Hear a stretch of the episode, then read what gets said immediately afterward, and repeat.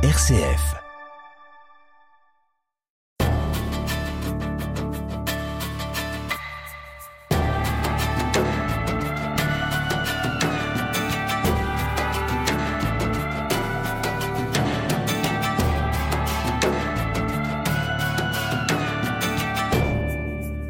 Nul ne possède la vérité, chacun la recherche. J'ai besoin de la vérité des autres. Ces deux phrases ont été prononcées par l'évêque catholique d'Oran, Pierre Claverie, assassiné en Algérie en 1996. Adrien Candiard, bonjour. Ces deux phrases, vous les avez insérées dans la magnifique pièce de théâtre que vous avez écrite il y a un peu plus d'une dizaine d'années, Pierre et Mohamed. Un hommage à Pierre Claverie qui, comme vous, était dominicain. Alors vous, Adrien Candiard, ce n'est pas en Algérie que vous vivez, mais au Caire, en Égypte. Vous travaillez dans le célèbre Institut dominicain d'études orientales et vous êtes le prieur du couvent dominicain du Caire. Depuis une douzaine d'années, vous êtes engagé dans l'étude de l'islam et dans le dialogue islamo-chrétien publiant aussi bien une thèse sur Ibn Taymiyyah, un grand théologien musulman du XIVe siècle, que des livres grand public comme Comprendre l'islam, trois petits points, ou plutôt pourquoi on n'y comprend rien. Alors Adrien Candiard, avant de parler de votre perception de l'islam, ou plutôt devrais-je dire des islams, j'aimerais que vous nous présentiez ce couvent Notre-Dame du Rosaire du Caire, dont vous êtes le prieur, je le redis, et bien sûr de l'Institut dominicain d'études orientales, l'IDEO. Alors j'ai la chance de vivre effectivement en Égypte, au Caire, au couvent des Dominicains qui va bientôt fêter, le bâtiment va fêter son, son centenaire et le couvent aussi, puisque le bâtiment a été créé pour le couvent. Au départ, c'était une maison filiale de l'école biblique de Jérusalem. Les frères qui à Jérusalem travaillent euh, sur le texte biblique, mais aussi en archéologie biblique. Nous avons fêté Pâques avec eux en 2023. Ah, très bien. Et euh, les frères de l'école biblique souhaitaient depuis longtemps avoir un pied-à-terre et peut-être davantage en Égypte pour envoyer des étudiants se former en archéologie, puisque l'archéologie égyptienne est évidemment d'une richesse incroyable. Et euh, c'est un, frère de Jérusalem, Antonin Jossin, qui a, euh, en partant de rien du tout, réussi à construire un splendide couvent qui, est, très agréable à, vivre. Avec, on a en plus développé depuis un, beau jardin et tout. Donc c'est, le cadre de vie est tout à fait sympathique. Très beau lieu. Euh, au Caire, euh, à l'époque c'était un peu périphérique. Aujourd'hui c'est en plein centre avec le développement que, considérable qu'a eu la ville. Et donc euh, aujourd'hui vit une communauté de, de huit frères dans ce couvent, dont j'ai la chance et l'honneur d'être le prieur aujourd'hui et euh, une communauté de huit frères qui vit la vie dominicaine, une vie de prière, d'études et de prédication. Et puis il y a cet institut et qui abrite également, qui est la raison d'être principale aujourd'hui de notre couvent, c'est l'IDEO, l'Institut dominicain d'études orientales, qui est un centre de recherche sur l'islam. C'est pas un centre d'enseignement. On nous demande souvent, mais est-ce que je peux venir suivre des cours? On, ne fait pas de cours, ce qui est encore un autre métier. Nous, notre premier métier, c'est vraiment la recherche, mais la recherche qu'on fait sans cacher que nous sommes euh, frères dominicains, prêtres catholiques, c'est dans le nom même de l'Institut, et on le fait en pays musulman, en monde musulman, avec des musulmans. Vous avez, euh, comment vous définiriez la, vocation de ce lieu? L'idéo a pour vocation d'être euh, un lieu de, de rencontre et de dialogue, mais de dialogue intellectuel. Vous savez, dans le monde du dialogue interreligieux, on, souvent on écarte un peu envers la main, on dit oui, bon, le dialogue, c'est pas d'abord le dialogue des intellectuels qui est peut-être très intéressant, mais l'amitié. Mais voilà, etc. Et c'est très bien. Moi, je, suis absolument pour euh, l'amitié et la rencontre, mais il faut bien qu'à un moment quelqu'un le fasse ce dialogue des intellectuels partir du principe que oh bah, de toute façon ils se débrouilleront toujours, euh, c'est sans doute péché par naïveté. Parce qu'on s'aperçoit que si on veut parler sérieusement de théologie entre chrétiens et musulmans, on a toute une grammaire à construire. Il n'est pas du tout donné d'avance. On a besoin de la travailler. La bonne volonté ne suffit pas. Et euh, donc non seulement il y a des, tensions, euh, et on le sent toujours, et évidemment ces jours-ci plus que jamais, euh, où l'Occident peut être vu avec méfiance, et, donc on est, on est forcément pris dedans parce que parce qu'on fait partie.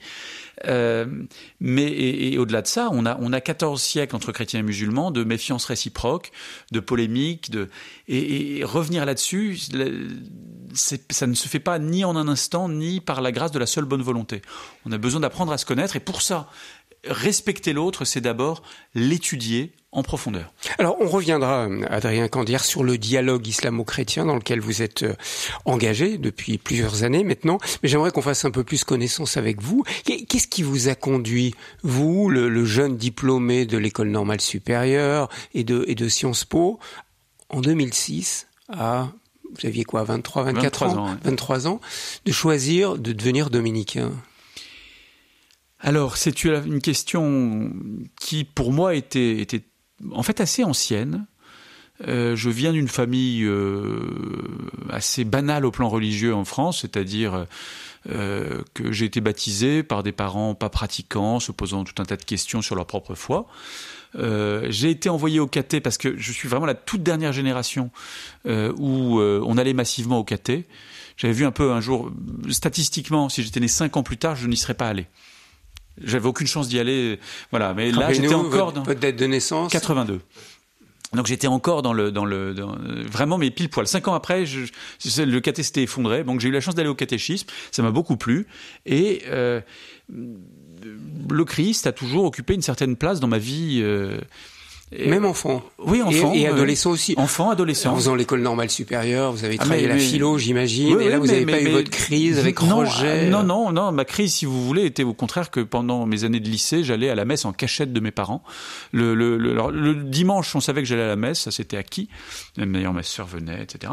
Elle-même aussi. Mais j'allais carrément à la messe en semaine. Et alors ça, c'était pas tout à fait acceptable. Et, euh, et donc, j'allais je, je, à la messe en semaine en cachette. Et c'est Jésus, le Christ, qui vous attirait C'est le Christ, euh, oui, oui. J'ai eu la chance, alors on m'a offert à ma première communion une Bible euh, vous savez, c'est ces grandes Bibles, euh, la, la, la, la, traduction écuménique de la Bible complète, dorée sur tranche, avec toutes les notes, toutes les introductions. Finalement, on l'ouvre jamais, mais. Ah bah alors moi, j'ai eu la chance d'avoir ça. Et puis en plus, c'était avant Internet. J'avais beaucoup de temps et je m'ennuyais. Et donc j'ai beaucoup lu, relu, cherché à comprendre. Je me suis accroché. J'allais lire dans les bibliothèques municipales qui avaient un rayon religion. J'allais voir les trucs. J'ai lu des bouquins d'exégèse comme ça. Et, et, vraiment, je trouvais ça intéressant. La, parole de Dieu a toujours été pour moi un, un lieu de de, de, je dis pas que ça a toujours été facile, mais, mais d'intérêt. J'ai essayé de me mettre à l'écoute. Voilà, j'ai eu la chance d'avoir aussi une aumônerie de collège, de lycée qui m'ont euh, donné un lieu de vie de foi euh, qui a été formidable. Ce qui veut dire qu'à 20 ans, vous aviez déjà l'idée d'entrer chez les dominicains ou de devenir prêtre? L'idée de Parce que j'ai vu que vous étiez attiré aussi par la politique. À un moment, vous avez été euh, membre de l'équipe de campagne de Dominique Strauss-Kahn pour la primaire de, de 2006. Ça veut dire que la, la politique vous attirait, l'engagement dans la cité vous attirait Alors la, la question d'une vocation euh, religieuse, sacerdotale, tout ça, c'est arrivé même très jeune, hein, vers 8-9 euh, ans je me suis dit, mais si, si, Dieu existe vraiment, tout ça est très important. Et, et, ça a commencé à me travailler un petit peu. Alors, j'étais pas du tout, euh, enfin, c'était pas, pas forcément un moment de, de, de maturité totale. Mais j'ai essayé d'en parler un jour à, à, la maison et je me suis fait très mal recevoir. On m'a dit, mais qu'est-ce que tu racontes? Tu dis n'importe quoi. Donc j'ai compris qu'il fallait pas en parler. Et j'en ai reparlé le jour où, à 23 ans, j'ai dit, en septembre, je rentre au noviciat chez les dominicains. Mais entre-temps, c'était un peu silence radio. Euh, mais j'avais ça quand même dans un coin de ma tête. Et puis j'ai mûri le projet en, en me disant que je me disais, euh, disons vers 10, 11 ans, 12 ans, je sais pas, euh, je me disais, j'aimerais bien être prêtre, mais je voudrais quelque chose d'un peu plus radical. Enfin, je me disais pas ça avec ces mots-là. Euh, pour moi, c'est un peu être moine, mais être moine, je me disais, bah, il faudrait quand même qu'il y ait du contact avec les gens. Il faudrait quelque chose qui soit les deux à la fois. Donc, les dominicains. Eh ben, j'ai lu quelque chose sur les dominicains quand j'avais, parce que j'aimais bien l'histoire par ailleurs. Je, je sais pas, je devais avoir 13, 14 ans. Et je me suis dit, mais ça existe déjà c'est formidable. Et je me suis senti à la maison. Et ensuite, j'ai toujours croisé euh, dans des bouquins d'histoire des dominicains, euh, et je me sentais proche. Je me disais, eh bien, ça, c'est ça, c'est moi, ça. Visage, Thierry Lyonnais. Alors je reviens à ma question, Adrien Cordière. Vous auriez pu vous engager en politique. Oui. Vous avez été attiré par cette voie-là. Pourquoi vous n'avez pas persévéré dans cette voie euh, d'engagement politique, tout en étant chrétien. Il y a des grandes figures ah, chrétiennes dans l'histoire du monde politique. Et dans mes années de lycée et d'études, euh, j'ai beaucoup réfléchi, parce que pour moi la vie chrétienne était importante. Et peut-on devenir saint par la politique? Je, crois que, Robert Schuman, par je crois que c'est tout à fait possible. C'est exigeant, c'est pas simple, mais c'est tout à fait possible. La question ensuite, c'était est-ce que pour moi c'est possible? Est-ce que pour moi c'est souhaitable? Et là-dessus, il a fallu un peu discerner. Et pour vous le dire rapidement, je me suis aperçu quand j'étais étudiant que même si je suis assez bavard, ce dont je préférais parler dans ma vie, c'était parler de Dieu. Je me suis dit, en fait, c'est même ce que je préférais faire. C'est ce qui vous paraît essentiel finalement dans l'existence? En fait, ce qui, moi, me rend le plus heureux, c'est de parler de Dieu. Et je, m'en suis rendu compte euh, euh dans des vacances avec des copains qui n'étaient pas croyants, et on s'est mis à beaucoup parler. Alors, il me titillait sur ma foi depuis longtemps, et puis vraiment, on a passé des vacances à parler de Dieu euh, jusqu'au milieu de la nuit, comme on sait faire quand on a 20 ans. Et je me suis dit, mais en fait, c'est ça que j'aime bah je vais je vais faire ça toute ma vie. Or les dominicains, on a depuis les, fondations un, petit petit euh, on dit de Saint Dominique qu'il euh, ne parlait qu'avec Dieu et de Dieu. je me suis dit ah bah ça ça me tente. C'est pour ça que vous êtes des prédicateurs comme l'on dit. Euh, Adrien Cander, pourquoi cet intérêt fort et engagement fort dans le dialogue avec l'islam. Comment c'est venu dans votre histoire? On peut pas avoir tout votre parcours en détail, mais au moins comprendre, ça fait plus de dix ans que vous êtes au Caire maintenant, vous consacrez une grande partie de votre vie à parler de Dieu, mais aussi à parler de Dieu avec des musulmans qui ont une autre vision de Dieu que la vôtre. Euh, qu'est-ce qui vous a orienté vers l'islam et le dialogue avec l'islam? Mes supérieurs. C'est, euh, ce sont mes supérieurs qui m'ont demandé de partir pour le Caire euh, j'étais parti un peu sur autre chose. Hein. Moi, je suis un bibliste contrarié, comme il y a des gauchers contrariés. Euh, j'étais plutôt parti là-dessus. Et mes supérieurs m'ont dit attends, attends, arrête-toi. On va te demander de partir pour le Caire. Tu vas travailler sur l'islam ça m'a un petit peu surpris au départ. Ce n'est pas un appel personnel, c'est vraiment euh, l'ordre non, non, supérieur. non, non, non, non. Alors, j'avais, quand j'étais étudiant, avant de rentrer dans l'ordre, un peu voyagé dans le monde arabe. J'étais à l'aise dans le monde arabe. J'aimais bien ce, ce monde-là, cet univers-là. Mais je ne suis pas du tout rentré chez les dominicains pour travailler sur l'islam. Hein. du tout, du tout. Et on me l'a demandé. Ce qui veut dire apprendre l'arabe, y compris l'arabe euh, classique, littéraire. et donc, euh, j'avoue que quand on me l'a demandé, j'ai été un peu, un peu désarçonné, euh, me dire quand même, passer, repartir à zéro dans un nouveau pays dont je parle pas la langue, à, tout devoir, enfin, oui, travailler sur une religion qui est pas la mienne. Euh, J'étais pas enthousiaste, enthousiaste, et en même temps, je me suis dit, bah, on me le demande, il y a un truc qui s'appelle le vœu d'obéissance. Et euh, alors, l'obéissance, c'est pas l'obéissance aveugle. Je me suis dit, est-ce que je crois que l'islam est un défi important pour l'Église et pour le monde d'aujourd'hui? Oui. Est-ce que je crois que je peux être heureux euh, en vivant en Égypte Certainement, de fait, j'avais un petit goût pour le monde arabe. Est-ce que je peux me lancer? Est-ce que j'ai la capacité d'apprendre une langue, d'apprendre, de travailler? Euh, Je me suis dit, c'est tentable en tout cas. Euh, si j'avais pas pu apprendre l'anglais au lycée, j'aurais dû dire en fait, je vais pas me mettre à l'arabe à 30 ans, ça n'est pas possible. Euh, mais ça n'a pas été le cas, donc je me suis dit bah après tout, bah on va faire confiance. Et c'est très libérant en fait. C'est très libérant. Euh, de, de, de, travailler sur une mission qui n'est pas la mission que j'ai choisie. Même si c'est une mission qui va vous occuper une grande partie de votre vie. Oui, bah, moi, j'ai donné ma vie euh, au service de l'Église. Euh, si l'Église pense que ce que j'ai de bien à faire, c'est ça, eh ben, je fais ça de mon mieux. Euh, J'essaie de mettre l'intelligence que Dieu m'a donnée là-dessus. Je fais de mon mieux. Si on n'est pas content, on me demande autre chose. Sincèrement, vous savez, en Europe aujourd'hui, ça vous a pas échappé que parfois autour de l'islam, il y a un petit peu de tension et de voilà. Et donc il m'arrive de faire mm-hmm. pas mal d'interventions sur l'islam euh, en France. Euh, j'ai beaucoup de, de, de, voilà de, et sur les islams peut-être. Sur les islams, tout à fait. Et il y a souvent quelqu'un quand c'est dans le cadre ecclésial mm-hmm. qui euh, se, se, lève à la fin de la conférence et qui me dit mais enfin mon père, c'est quand même scandaleux. Vous vous rendez compte, on manque de prêtres ici et vous vous allez travailler sur une religion satanique toute la journée. Bon. Je dis mais attendez au-delà de l'adjectif satanique, euh, que je ne prends pas à mon compte. allez vous plaindre à mes supérieurs. Si on me demande de faire autre chose, je ferai autre chose. Là aujourd'hui, je fais ça. Si vous pensez que je le fais mal, mais je, veux bien faire autre chose. Aujourd'hui, je fais ça de mon mieux, sans penser que j'ai une mission qui est ni de sauver l'islam, ni de détruire l'islam, ni quoi que ce soit. Je vais essayer de le comprendre parce que c'est ce qu'on m'a demandé.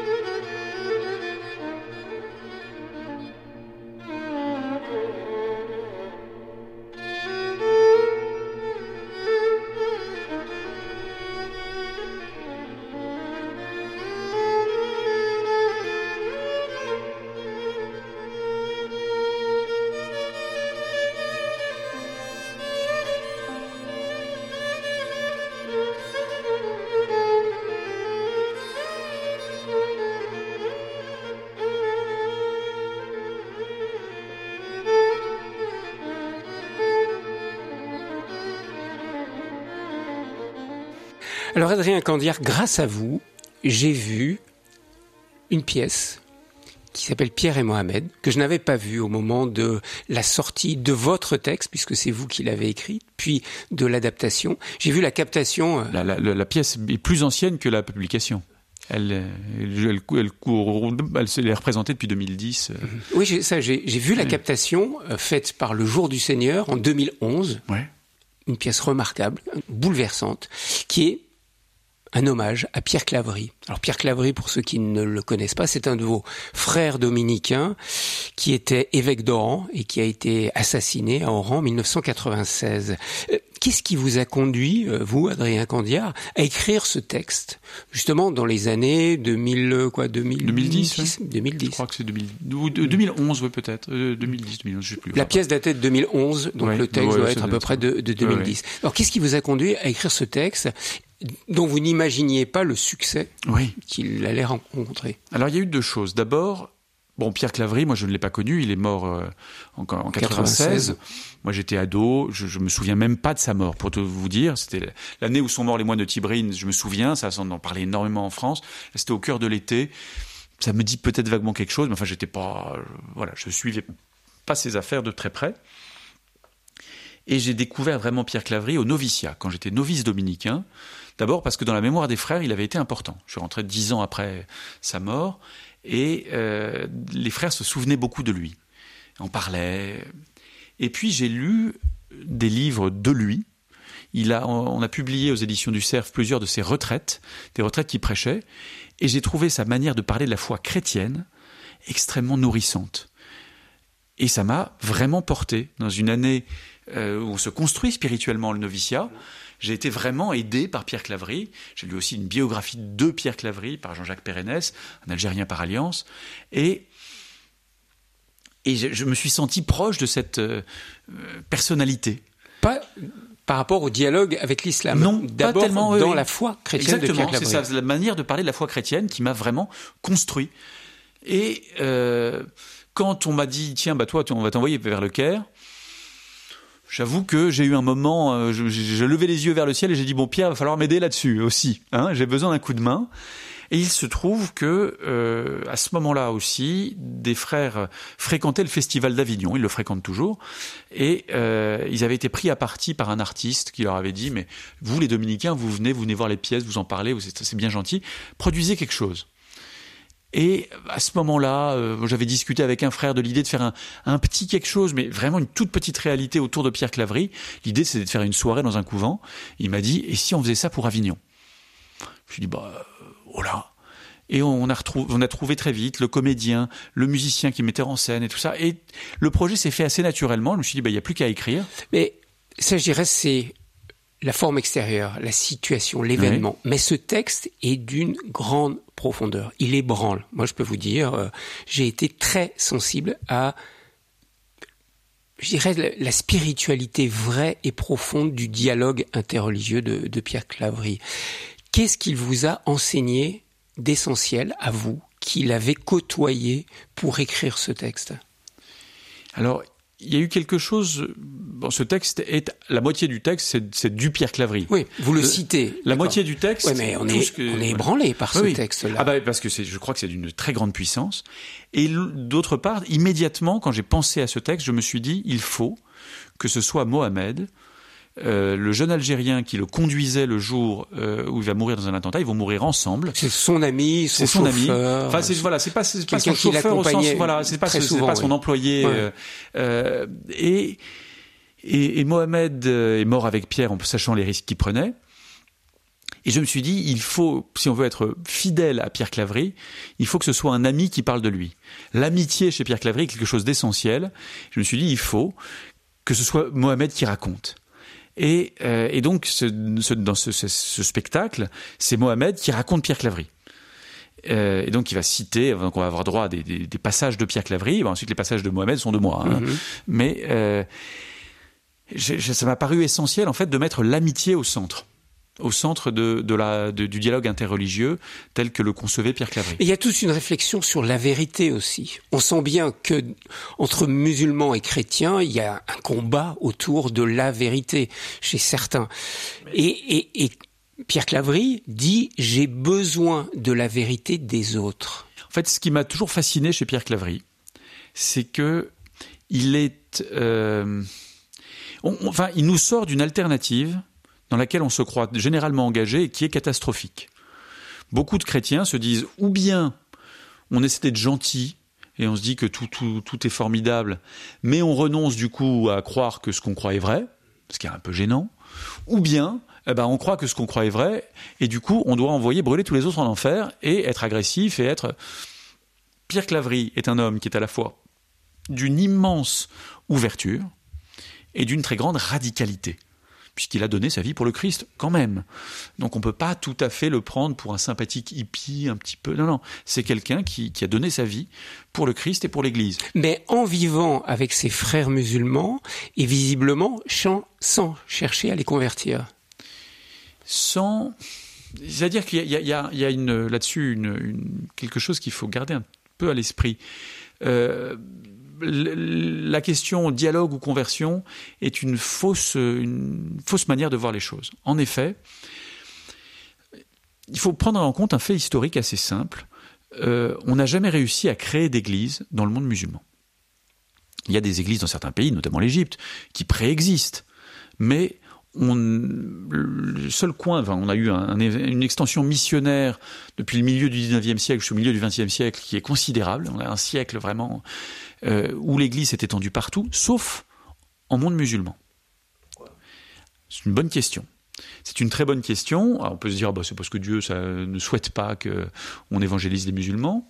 Je ne crois pas, mais je crois qu'il y, y, a un fait à, prendre en compte qui est que il suffit pas simplement de dire allez, on va convertir pour convertir les gens. En fait, on a avec l'islam, on est dans une situation un peu paradoxale, enfin paradoxale, un peu euh, spécifique, qui est que euh, les musulmans, d'une part, ont un discours sur le christianisme, croient le connaître, parce que l'islam dit des choses sur ce que croient les chrétiens. Disent qu'ils l'ont finalement intégré. Et que Jésus, voilà, exactement, que Jésus intégré, euh, est dans le Coran. Qui est intégré, ce, ce qui est, alors, de fait, il est très, très présent dans le Coran. Marie est présent dans le Coran. Jean-Baptiste est, est, présent chrétien, dans le Coran. Ils reconnaissent ses petits. Mmh. Euh, ah, c'est pas le même Jésus présenté voilà. dans mais, le Coran. Euh, même s'il est nourri de, de, de, de tradition chrétienne. Hein. Mais euh, d'une part, il y a ça. D'autre part, on a 14 siècles, je le disais, de polémiques et de conflits de guerre, derrière nous, clairement, ouais. qui euh, font. Enfin, qu'est-ce qui convertit? C'est pas juste je vais descendre dans la rue, je vais convertir des gens. Ce qui convertit, c'est la rencontre du Christ.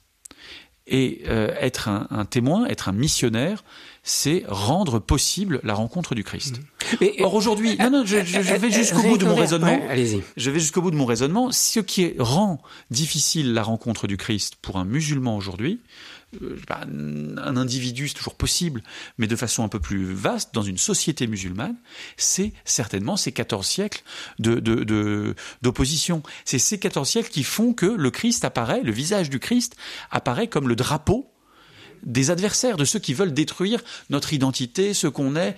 Et puis il y a la force de la communauté, la force d'appartenance à la communauté dans laquelle on est. Ça existe partout, ça c'est pas propre à l'islam. Ça, si c'est pas propre à l'islam. Quitte l'islam pour devenir chrétien, on se coupe complètement de sa communauté. Et Dieu sait si elle est importante dans oui, l'islam. Oui, c'est vrai pour les, les, les, chrétiens du monde du, monde arabe. Euh, si vous quittez euh, le, christianisme, euh, vous quittez de votre communauté aussi. Hein. Vous êtes rejeté par votre bah, communauté. Bien sûr, oui. Et, mais ça, c'est voilà, c'est pas c'est pas du tout spécifique à l'islam. En revanche, ce qui est bien plus spécifique, c'est que euh, euh, c'est vraiment que le, Christ peut apparaître, et c'est ça le drame, comme vraiment le drapeau de euh, ceux qui sont contre nous, de nos adversaires de toujours. Mais pourtant, vous avez en Algérie, vous avez en Algérie des petites sœurs, des prêtres qui sont là pratiquement toute leur vie à ne poser que des gestes d'amour, d'amitié, de partage. J'ai eu la chance de partager la vie de ses petites sœurs et ses petits frères en Algérie, un témoignage de vie remarquable. Et ils ne convertissent personne. Mais dans ce domaine, euh, les, durées sont, géologiques, c'est-à-dire que euh, vous ne n'effacez pas avec quelques euh, témoignages de vie admirables des siècles de conflits. C'est pas vrai. Euh, ça, ne marche pas comme ça. Et donc on a une situation dans laquelle il est toujours possible d'aller grappiller une conversion individuelle. Mais si on veut vraiment pouvoir témoigner du Christ, il faut commencer par un désarmement. Et si on ne désarme pas d'abord, euh, ce qu'on fait, c'est oui, c'est qu'on va chercher euh, une personne comme ça. Fait, mais, mais, mais si on veut vraiment témoigner du Christ, il faut rendre le Christ connaissable. Et je crois que Pierre Claverie a rendu éminemment le Christ connaissable. Vous pouvez vous juger que ça sert à rien et que il a converti personne et que tout ça est pas intéressant. Je pense que euh, euh, c'est un jugement téméraire et que vous faites erreur si vous jugez ça comme ça. Visage RCF. Adrien Candéa, j'aimerais qu'on parle, je dirais, de ce rapport au religieux, à la religion. Mhm. Pour beaucoup de gens qui nous écoutent, les religions sont dangereuses elles sont synonymes de conflit, justement. Mhm. Vous parlez d'armement, on s'est armé, mhm. il faut se désarmer. Euh, comment vous réagissez quand vous rencontrez des amis qui, qui vous le disent, hein, qui ont rejeté ou qui n'appartiennent à aucune tradition religieuse et qui disent non mais il faut arrêter. Les religions sont dangereuses. Regardez l'histoire de l'Église catholique et regardez aujourd'hui ce que l'on vit avec l'islam et les autres religions. Tout ce qui est important est dangereux. On ne se bat jamais que pour ce qu'on estime essentiel. Personne ne, fait de guerre pour des futilités. On fait des guerres pour sa survie, on fait des guerres pour euh, la richesse, on fait des guerres pour la religion, on fait des guerres pour, on fait des guerres pour des choses qu'on estime importantes. Donc, est-ce qu'il faut supprimer tout ce qu'on estime important? Euh, parce que ça peut causer des guerres? Voyez que c'est non, mais simplement que dans le, je dirais dans le religieux, cela semble totalement incompatible. D'un côté, on a un message d'amour. Alors, d'amour de Dieu et d'amour du prochain, et en même temps il y a des guerres. Tout à fait. Mais une fois encore, une fois encore, je pense que on se, on se bat toujours pour ce qu'on estime important. Et donc, euh, la religion fait partie des choses qui, même si vu de France aujourd'hui, ça peut paraître bizarre, mais dans l'histoire de l'humanité, ça peut ça fait partie des choses pour lesquelles les gens considèrent que euh, ça vaut la peine de s'engager et donc parfois de se battre. Je, disant ça, je ne dis pas qu'il faut se battre. Hein, vous m'entendez bien. Euh, en revanche. Euh, on doit prendre très au sérieux j'ai écrit un petit livre là-dessus, d'une forme que peut prendre la religion qui, est problématique, qui s'appelle le fanatisme, euh, qui, conduit les croyants à n'être pas toujours meilleurs. Normalement, la religion devrait nous rendre meilleurs, elle ne rend pas toujours meilleurs, et c'est quand même évidemment un problème, une question. Pourquoi? Bon, alors, on peut tout à fait défendre les choses en disant, regardez, on a, euh, au XXe siècle, trouvé bien d'autres raisons de se massacrer que les raisons religieuses, et on a commis les pires massacres de l'humanité pour tout à fait d'autres sujets que les sujets religieux. Donc, vous voyez, oui, mais les, les religions sont pas. Bien sûr. Mais on, va pas chercher les justifications des guerres, mais ceux qui semblent complètement incompatibles pour bien des gens qui nous écoutent, qui nous écoutent, c'est que on va tuer au nom de Dieu. On va tuer, et ça, vous êtes confronté à ça quand vous étudiez le fondamentalisme. Mais précisément, le fanatisme, je crois, est une, maladie de la religion qu'il faut regarder en face. C'est-à-dire se dire, tiens, qu'est-ce que ça veut dire? Le diagnostic que je poserai sur cette maladie, c'est que ça n'est pas, contrairement à ce qu'on croit assez facilement, un excès de religion. On se dit, bon, bah, la religion, c'est bien gentil tant qu'on n'en fait pas trop, parce que quand on en fait trop, on devient fanatique et on va se mettre à tuer des gens. Parce que là, ça veut dire que la religion est quand même de soi un peu meurtrière. Et quand on dit oui, un tel est un musulman modéré, c'est un petit peu ça qu'on entend. C'est que s'il devient trop musulman, ça va devenir très problématique. Euh, je crois qu'au contraire, le fanatisme, c'est une, une, absence de Dieu. C'est-à-dire qu'on remplace Dieu, l'absolu, par euh, des objets finis qui prennent parfois une forme religieuse. C'est-à-dire, par exemple C'est-à-dire, par exemple, donc parfois ça prend une forme religieuse, parfois une forme pas religieuse. Le fanatisme, il n'est pas toujours religieux. Euh, mais c'est au nom d'Allah, c'est au nom de Dieu en ce moment que mais, des Pas seulement, pas, pas, toujours d'ailleurs, mais euh, euh, mais de fait, je, vous faites allusion au terrorisme et tout ça, bien, mmh, sûr, bien sûr. Mais dans l'islam, on peut, dans l'islam, on peut le dire dans l'hindouisme aussi. Hein, il y a exactement. Il peut y avoir, des, mais voilà. Alors extrémistes quand, on, quand, on travaille, quand on essaie de de de, de chercher euh, un petit peu la théologie qu'il y a derrière, c'est j'ai essayé de travailler là-dessus au plan théologique bah vous, vous avez fait une thèse, on va le dire, vous avez fait une thèse sur Ibn Taymiyyah, excusez ma prononciation, un théologien musulman du XIIIe siècle qui est considéré comme une référence par les salafistes. Tout à fait. Donc vous avez creusé théologiquement le discours de celui qui inspire les salafistes d'aujourd'hui. Et ce qui m'intéressait, c'était de, de, comprendre, alors pas seulement dans cette thèse, mais, mais voilà, de comprendre quelle est la rationalité de ce qui nous apparaît comme irrationnel. Or, il y en a une, et en général, ce que, ce que je remarque, c'est que derrière le fanatisme, il y a une absence de Dieu. Dieu qui est remplacé par d'autres objets, y compris des objets religieux. Vous dites objet, alors j'y viens. Qu'est-ce qu'un objet religieux euh, qui n'est pas Dieu? Ben, Par exemple, euh, la parole de Dieu, la Bible ou le Coran, on peut les diviniser et faire d'un de, verset un absolu. Dire ce, ce verset, c'est comme ça, c'est pas autrement, c'est avec une lecture au premier degré, ah bah, une lecture puisque, fondamentaliste. Puisque, vous n'avez rien qui vous permet de relativiser d'aucune façon, puisque vous dites ça, ce verset, c'est Dieu. C'est la parole de Dieu. Non, pas seulement la parole de Dieu, parce que je crois profondément que la Bible est la parole de Dieu.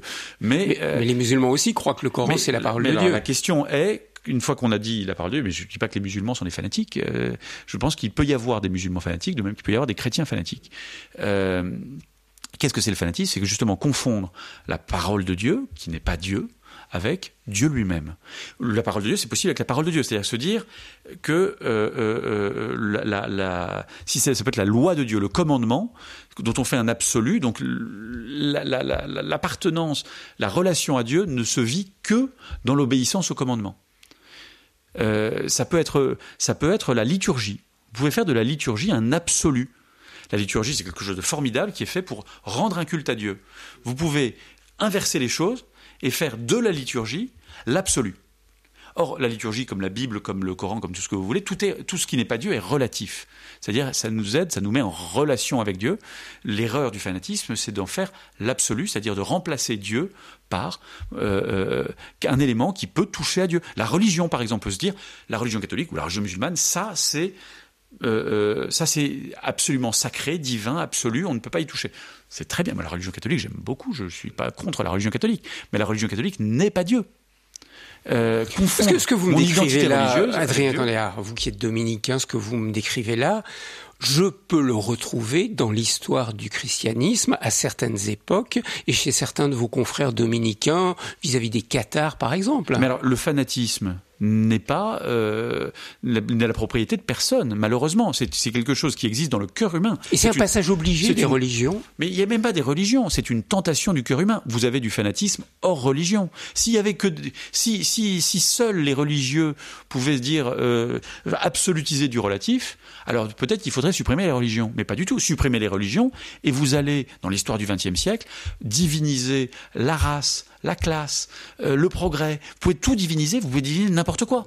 Euh, vous pouvez diviniser la planète. Je dis pas que les écologistes sont tous des fanatiques, mais vous pouvez avoir du fanatisme là-dedans. C'est possible si, à partir du moment où vous faites d'un relatif un absolu, eh bien, euh, vous, construisez du, fanatisme. Et donc, c'est pas les religions qui en elles-mêmes sont, porteuses de fanatisme. Je crois que c'est le cœur de l'homme qui a cette, ce, ce, cette tentation-là. Alors vous qui étudiez euh, l'islam et qui vivez avec des musulmans, qui dialoguez avec des musulmans, euh, que répondez-vous à des chrétiens ou des occidentaux non chrétiens qui vont vous dire le problème dans l'islam c'est sa violence et c'est sa violence inhérente.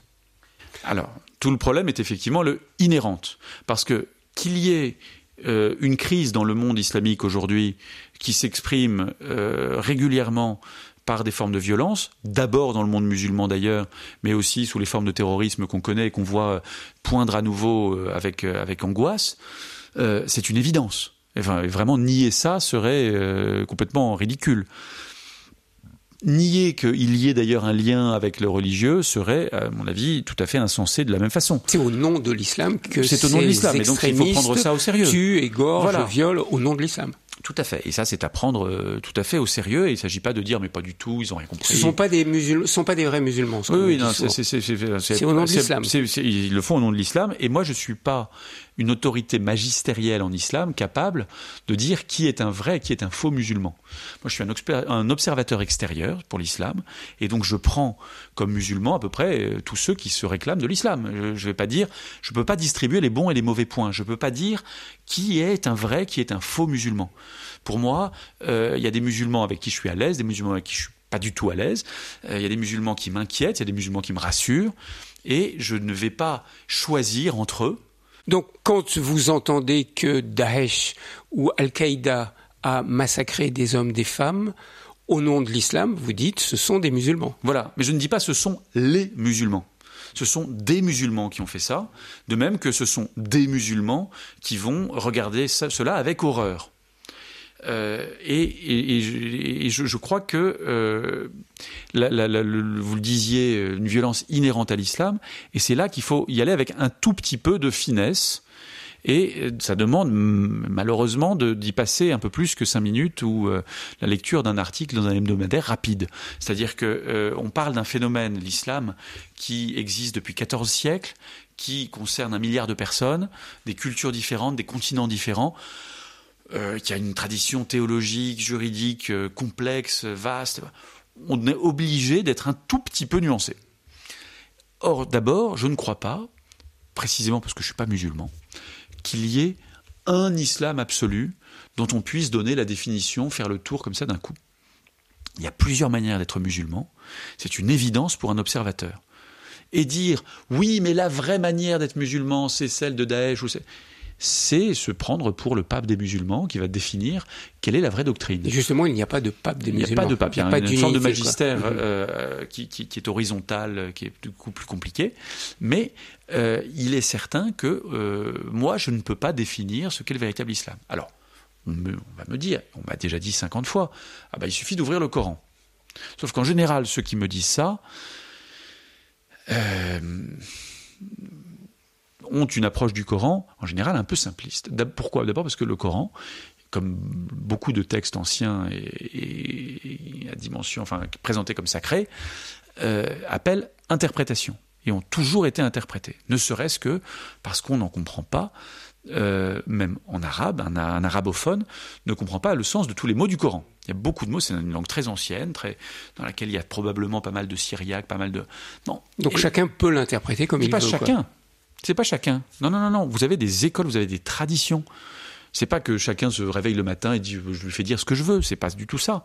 C'est que vous avez différentes manières d'être musulman parce que vous avez différentes manières de lire le Coran. C'est pas euh, n'importe qui. C'est pas la postmodernité triomphante. ce que je comprends pas, Adrien, c'est que au cours de l'histoire de l'islam, c'est que ici à ce micro, j'ai reçu des musulmans, soufis souvent, hommes et femmes de prière, de paix, qui ont une lecture du Coran, on va prendre le mot djihad. Pour eux, le, mhm. djihad, c'est la guerre contre eux-mêmes, contre les penchants mauvais en eux-mêmes, et jamais ils pourraient imaginer prendre les armes pour aller tuer quelqu'un. D'autres prennent le même mot de djihad pour aller mhm. faire la guerre contre les mécréants, parce qu'il faut convertir le monde, et que le monde doit devenir musulman. Donc, comment vivre avec ces entités tellement différentes d'une même religion Eh ben, ça s'appelle le réel. Le réel est compliqué. Il faut l'admettre. Et je crois que le premier point, si on veut euh, comprendre quelque chose à l'islam, c'est d'admettre qu'il n'y a pas une règle à mesurer qui permet de dire ça c'est musulman, ça c'est pas musulman. Votre soufi et votre terroriste sont l'un et l'autre musulmans. Et l'islam, c'est cette diversité-là. Si on n'accepte pas ça, on n'y comprendra absolument jamais rien. Et donc, euh, ce que vous le avez. Oui, mais le c'est quoi le sous-titre de votre livre? Voilà, c'est comprendre l'islam ou plutôt pourquoi on n'y comprend rien. Mais, mais de fait, je crois que c'est d'abord une démarche intellectuelle assez générale. Il faut accepter la complexité des choses, pas pour noyer le poisson. Mais si on veut travailler un peu sérieusement, et la question du djihad est une question sérieuse qui mérite euh, un, examen historique, voir que euh, si, on ouvre un tout petit peu les yeux, euh, il y a une histoire du concept de djihad qui part dans différentes directions. Et si on n'accepte pas ça, si on dit non, non, non, c'est parce que le vrai c'est comme ça, bah, dans ce cas-là, on fait de l'idéologie, on ne parle pas du réel que ce soit dans un sens ou dans un autre. C'est-à-dire que si on donne raison à votre soufi ou à votre terroriste, dans les deux cas, on fait de l'idéologie. Parce qu'on va se dire, bah, je préfère le truc qui m'inquiète ou je préfère le truc qui me rassure. Eh ben, avoir un travail intellectuel sérieux, c'est ne chercher ni à se rassurer, ni à se faire des frayeurs, mais regarder le réel dans sa complexité. Pas pour noyer le poisson une fois encore et dire oh là là, bah, c'est très compliqué, du coup on peut rien dire. Non, mais si on veut parler d'islam de façon un tout petit peu euh, intéressante, il faut accepter d'y consacrer un peu plus que cinq minutes.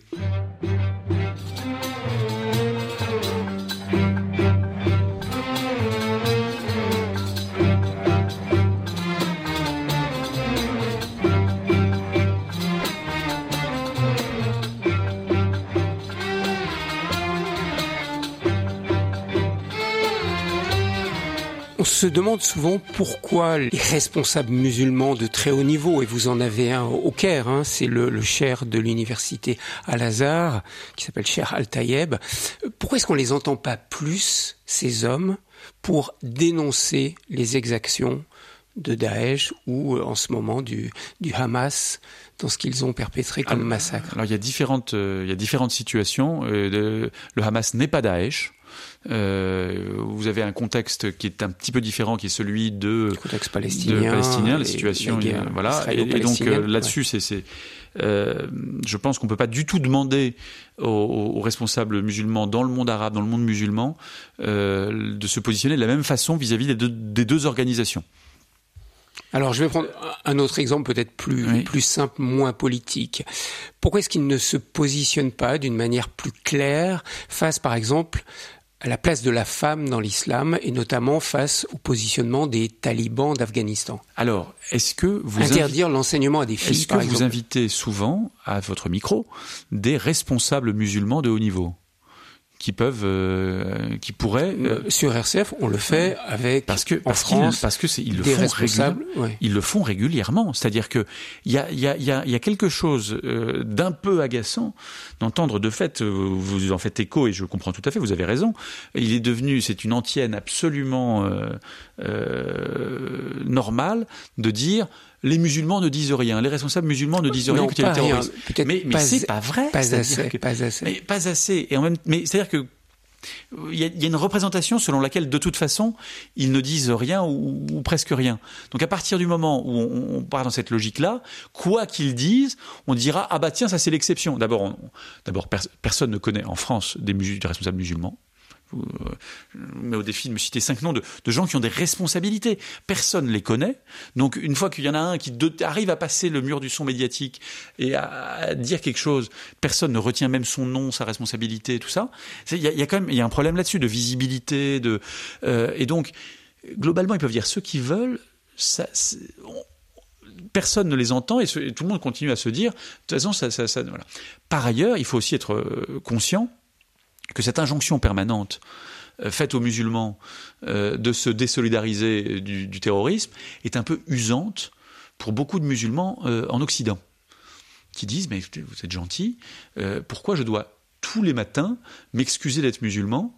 Ça va, alors que eux-mêmes souvent pas toujours, mais se sentent euh, marginalisés dans les institutions françaises en particulier, trouvent que euh, euh, on, on, ne les, on ne les reçoit pas euh, comme on, on, le promet, et en plus il faut s'excuser tout le, tout le temps. Là où je crois que vous, vous, le soulignez bien dans la pièce Pierre et Mohamed, à quel point beaucoup de musulmans, pour pas dire une grande majorité des musulmans, souffrent aujourd'hui des exactions de quelques-uns. ils, le vivent profondément. Ils disent mais quelle image de l'islam ils donnent. Non mais d'abord la violence terroriste euh, liée à l'islam, elle s'exprime d'abord dans le monde musulman. Les premières victimes sont des musulmans. Enfin c'est c'est pas juste qu'ils souffrent de l'image, c'est qu'ils souffrent de cette violence euh, euh directement. Euh, elle n'est pas même en nombre de victimes. Idolâtrer la question de nombre de victimes, mais ça, ça, touche plus de musulmans que de que de que de que, ça n'est tourné vers l'Occident. Euh, D'une part, d'autre part. Euh, bien sûr, mais vous connaissez des musulmans, euh, j'en connais, enfin, et, nos auditeurs en connaissent. ils savent très bien que ce ne sont pas des monstres assoiffés de sang qui se disent haha ils vont tous mourir on est très heureux enfin il y a des choses qui révoltent la conscience humaine et, autant celle des musulmans que celle des autres bien sûr Adrien Candia qu'est-ce que l'étude de l'islam et pas seulement l'étude mais le fait de fréquenter des musulmans vous a enseigné à vous prêtre dominicain, catholique? Et pas au niveau des idées, hein, au niveau de votre foi. Oui, oui, oui. Euh, alors, sans d'ailleurs, je, je, vous avoue que j'ai jamais eu euh, envie de devenir musulman, sauf à la rigueur. Euh. Il y a l'appel à la prière le vendredi, quand vous voyez tous les, tous les, mais ça c'est pas, c'est pas une question religieuse, c'est une question anthropologique. Vous voyez tous les croyants qui se rassemblent, tous les, tous les musulmans qui se rassemblent pour aller à la mosquée, pour aller prier. Et vous êtes là comme un, imbécile à vous dire mais pourquoi j'y vais pas? Pourquoi je suis le seul à pas aller prier mon Créateur? Bon, j'y vais pas parce que je sais très bien pourquoi j'y vais pas.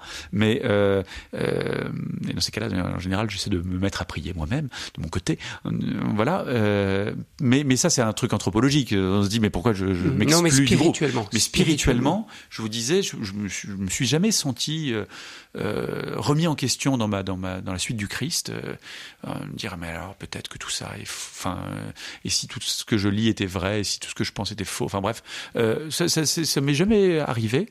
En revanche, ce qui est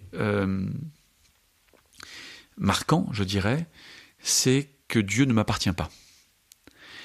Euh, j'essaie d'appartenir à Dieu et au Christ, mais Dieu ne m'appartient pas.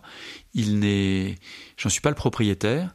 Et des musulmans peuvent euh, vivre une authentique vie spirituelle. Et quand je dis spirituelle, je ne parle pas d'un état intérieur gazeux ou je sais pas quoi, mais une vie euh, guidée par l'Esprit Saint.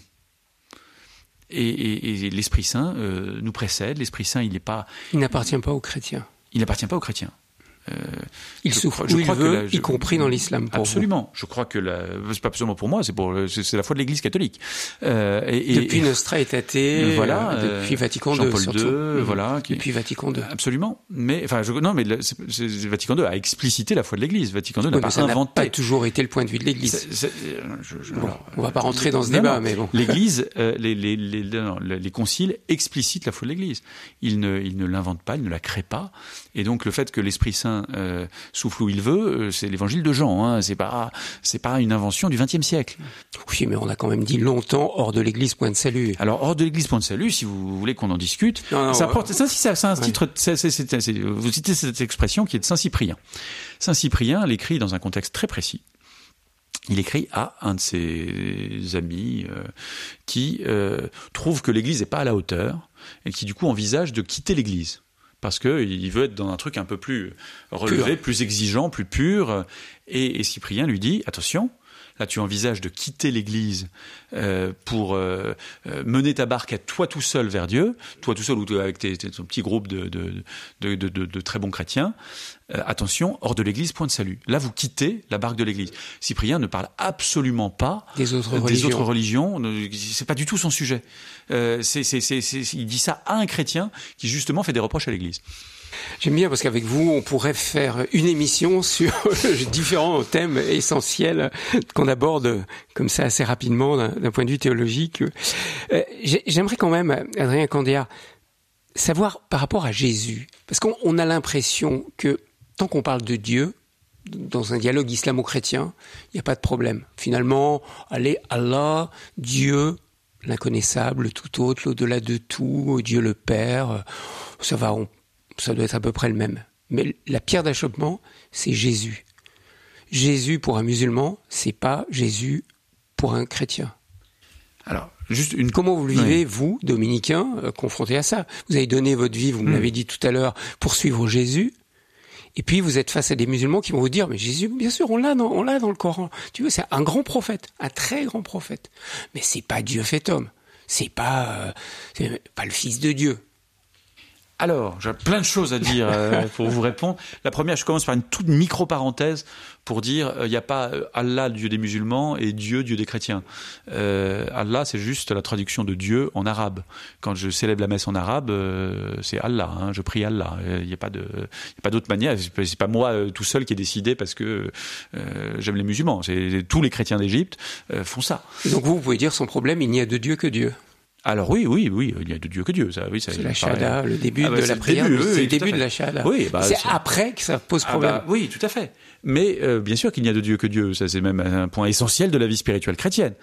Euh, en revanche, euh, là où je vous suivrai pas tout à fait, c'est quand vous dites déjà tant qu'on parle que de Dieu, ça va entre chrétiens et musulmans. Bah en fait, moi dans mon expérience, quand on, fait les choses un peu sérieusement, euh, avec des gens qui ont la confiance et tout ça, bah, un chrétien peut pas parler de Dieu sans parler du Christ. On connaît Dieu à travers le Christ. Et c'est-à-dire ce qui surprend souvent les musulmans, c'est que ils aimeraient bien dire non mais attendez, juste est-ce qu'on pourrait juste laisser le Christ de côté un moment comme ça on va tomber d'accord. Et en fait, c'est ce qui n'est pas possible. Et c'est ça qui est intéressant. Le dialogue est intéressant justement quand on y arrive avec ses propres valises. Et moi, bah, c'est que je ne sais pas parler de Dieu dans l'absolu sans passer par le Christ. La révélation, l'image du Dieu invisible, c'est le Christ.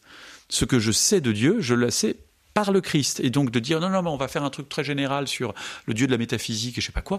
Le Dieu de la métaphysique sans le Christ, je, n'y crois pas, pour être franc. Si j'étais pas chrétien, je crois que je serais athée. Enfin, je, c'est le Dieu de Jésus-Christ auquel je, donne ma foi, vraiment.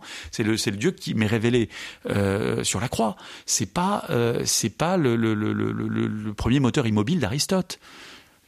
Mais c'est pas euh, le Père tel que Jésus l'enseigne dans la prière du Notre Père. Bah, si, mais, ou à, travers, ou à travers tous les messages qu'il nous donne dans ce fameux bah, sermon sur la montagne bah, que, vous présentez dans votre dernier livre. C'est Dieu tel que le Christ le révèle dans euh, pas seulement dans tel et tel enseignement, mais dans toute sa vie, dans toute sa. Et, et donc, euh, je ne sais pas parler de Dieu sans parler du Christ. Ça surprend souvent les musulmans au départ. Euh, dans des groupes auxquels je participe, ils disent mais les chrétiens, mais en fait, euh, vous parlez de Jésus tout le temps, tout le temps. C'est pas. C'est pour ça que je vous dis, c'est un peu la pierre d'achoppement. Ah c'est la pierre parce, parce, que, quand vous êtes avec des juifs, parler de Jésus pour un juif, c'est pareil. C'est incompréhensible. Enfin, c'est euh, au mieux c'est un grand rabbin, au pire c'est un rabbin qui a mal tourné. Pour les musulmans, c'est pareil, eh c'est un ben, grand prophète. Eh, mais arrêtez, c'est pas Dieu puisque Allah est il est unique. Précisément, euh, de, de, de, ne pas renoncer, de ne pas tenter de, euh, de se dire bon, on va mettre un peu Jésus de côté. Euh, ça permet de faire un véritable dialogue interreligieux où on parle de ce dont on a à parler et chercher la vérité ensemble. Ce qui ne veut pas dire, c'est une conception absolument catastrophique de la rencontre interreligieuse, que de se dire on va essayer de tomber d'accord. On va pas tomber d'accord. On ne peut pas tomber d'accord. Bien sûr que non. C'est-à-dire que si, si on tombe d'accord, ça veut dire qu'il y en a un qui a quitté sa religion. Euh, Alors qu'est-ce que ça dit existentiellement de vivre avec mon frère en face qui est musulman? Je dis mon frère volontairement. Mhm. Hein. vous, vous vivez avec des musulmans. Mhm. Vous avez des amis musulmans qui ne changeront jamais. Ils sont dans leur vérité, leur vision de Dieu, et vous dans la vôtre. Comment vivre avec ça? Chacun sa vérité. Non, mais alors justement, je ne dis pas du tout chacun sa vérité, précisément pas du tout. Euh, je, crois qu'on, de toute façon, vivre avec des gens avec qui on n'est pas d'accord, ça s'appelle la condition humaine. On passe notre temps à ça tout le temps. C'est-à-dire que, je ne sais pas si vous êtes marié, euh, votre épouse, vous n'êtes pas d'accord avec elle. Euh, à 100%. Et, à 100%. et heureusement. C'est-à-dire que si vous étiez d'accord à 100%, ça voudrait dire que l'un des deux a pris le contrôle sur l'autre. vivre ensemble entre êtres humains, c'est accepter le désaccord, accepter qu'on n'a pas la même vision. La différence, pourquoi le désaccord C'est la différence. Mais non, c'est-à-dire qu'on on a des désaccords sur le fond, on, est sur des, sur des, on a des opinions contraires, y compris des opinions religieuses. Et, euh, et ça n'est pas un drame. Précisément, vivre ensemble, c'est accepter euh, que qu'on n'a pas besoin de se taper dessus parce qu'on n'est pas d'accord. Alors, qu'est-ce qu'il faut développer on peut être comme qualité pour pouvoir vivre avec l'autre qui ne pense pas comme moi? Je reviens d'abord sur la question de la vérité, où vous sembliez dire, bah, du coup, ça veut dire chacun sa vérité. Alors, c'est vraiment pas ce que je veux dire. C'est-à-dire que je crois que la vérité est une, euh, et je crois que j'ai de bonnes raisons euh, d'être chrétien, et ces raisons, je veux les faire valoir. Et quand je discute avec des musulmans, alors, pas dans n'importe quelle condition. Il ne s'agit pas de, de, faire de la concurrence et du, des, des jeux. De les convaincre, alors. Du, combat de, non, non, il ne s'agit pas de faire du combat de, de catch. Euh, ça n'a aucun intérêt intellectuellement. De se dire, ah, tiens, je vais, je vais trouver le défaut de la cuirasse et puis ça va faire de la rhétorique, ça n'a aucun intérêt. Ce qui est intéressant, et ça suppose en fait une amitié préalable, une confiance préalable, ce qui est intéressant entre êtres humains, c'est de chercher la vérité.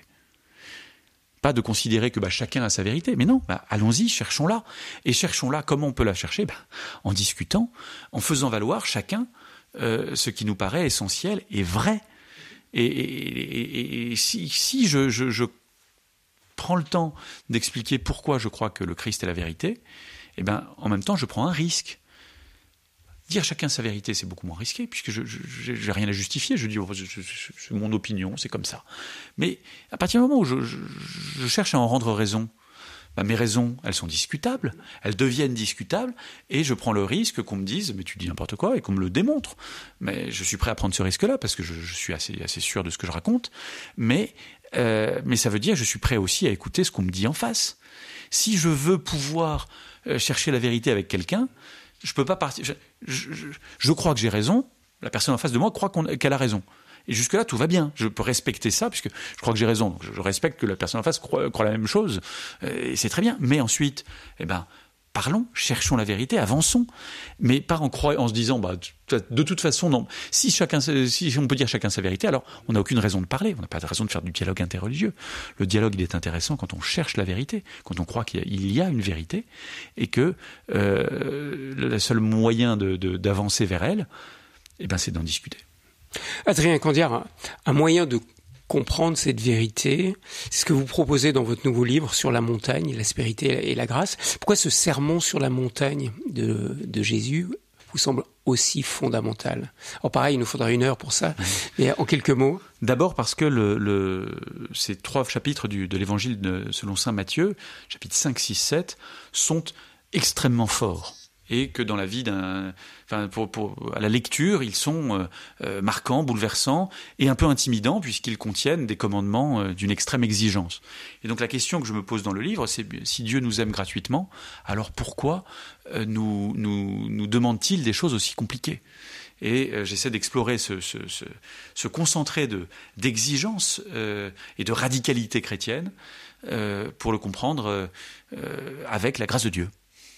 Pour terminer, euh, Adrien Candiard, quel regard vous, portez sur euh, l'avenir de notre monde? Parce que beaucoup de gens sont inquiets. Vous avez écrit un texte il y a quelques années, euh, quelques mots avant l'apocalypse. On va pas développer ce que veut dire le mot apocalypse, mais pour beaucoup de gens, l'apocalypse, c'est la destruction. Là, nous sommes dans un monde hyper dangereux. Vous, quel regard portez-vous? Vous qui vivez au Caire, qui êtes un peu décalé par rapport à la France? Les inquiétudes que vous évoquez, je les partage, mais j'essaie de faire confiance à Dieu. Je sais que de toute façon, le Sauveur, c'est pas moi, c'est pas vous, euh, c'est pas je sais pas qui. Euh, il y en a déjà un, et il a sauvé le monde, et je lui fais confiance. Mais ça veut dire quoi, ça? Il a sauvé le monde quand on voit dans quel état il est? Ah, mais il n'a pas promis qu'on éviterait les guerres ou les, ou les épidémies, hein, au contraire d'ailleurs. Euh, mais c'est que c'est que ce monde-là, avec tous ces, toutes ces imperfections, tout son péché qui, qui le détruit euh, réellement, euh, eh bien ce monde-là, il est euh, aimé par Dieu. Dieu a tellement aimé le monde qu'il a donné son Fils unique. Et cet amour de Dieu, eh ben, il, il est une promesse d'éternité pour nous tous. Merci beaucoup, Adrien Candiard. Je renvoie à ce livre qu'on a juste euh, évoqué euh, sur la montagne, l'aspérité et la grâce que vous venez de publier aux éditions du Cerf. Et puis je renvoie à cette captation dont je parlais un moment de la pièce de Pierre et Mohamed euh, réalisée par le CFRT en 2011 qu'on peut voir sur YouTube. Merci Adrien Candiard et bon retour au Caire. Merci.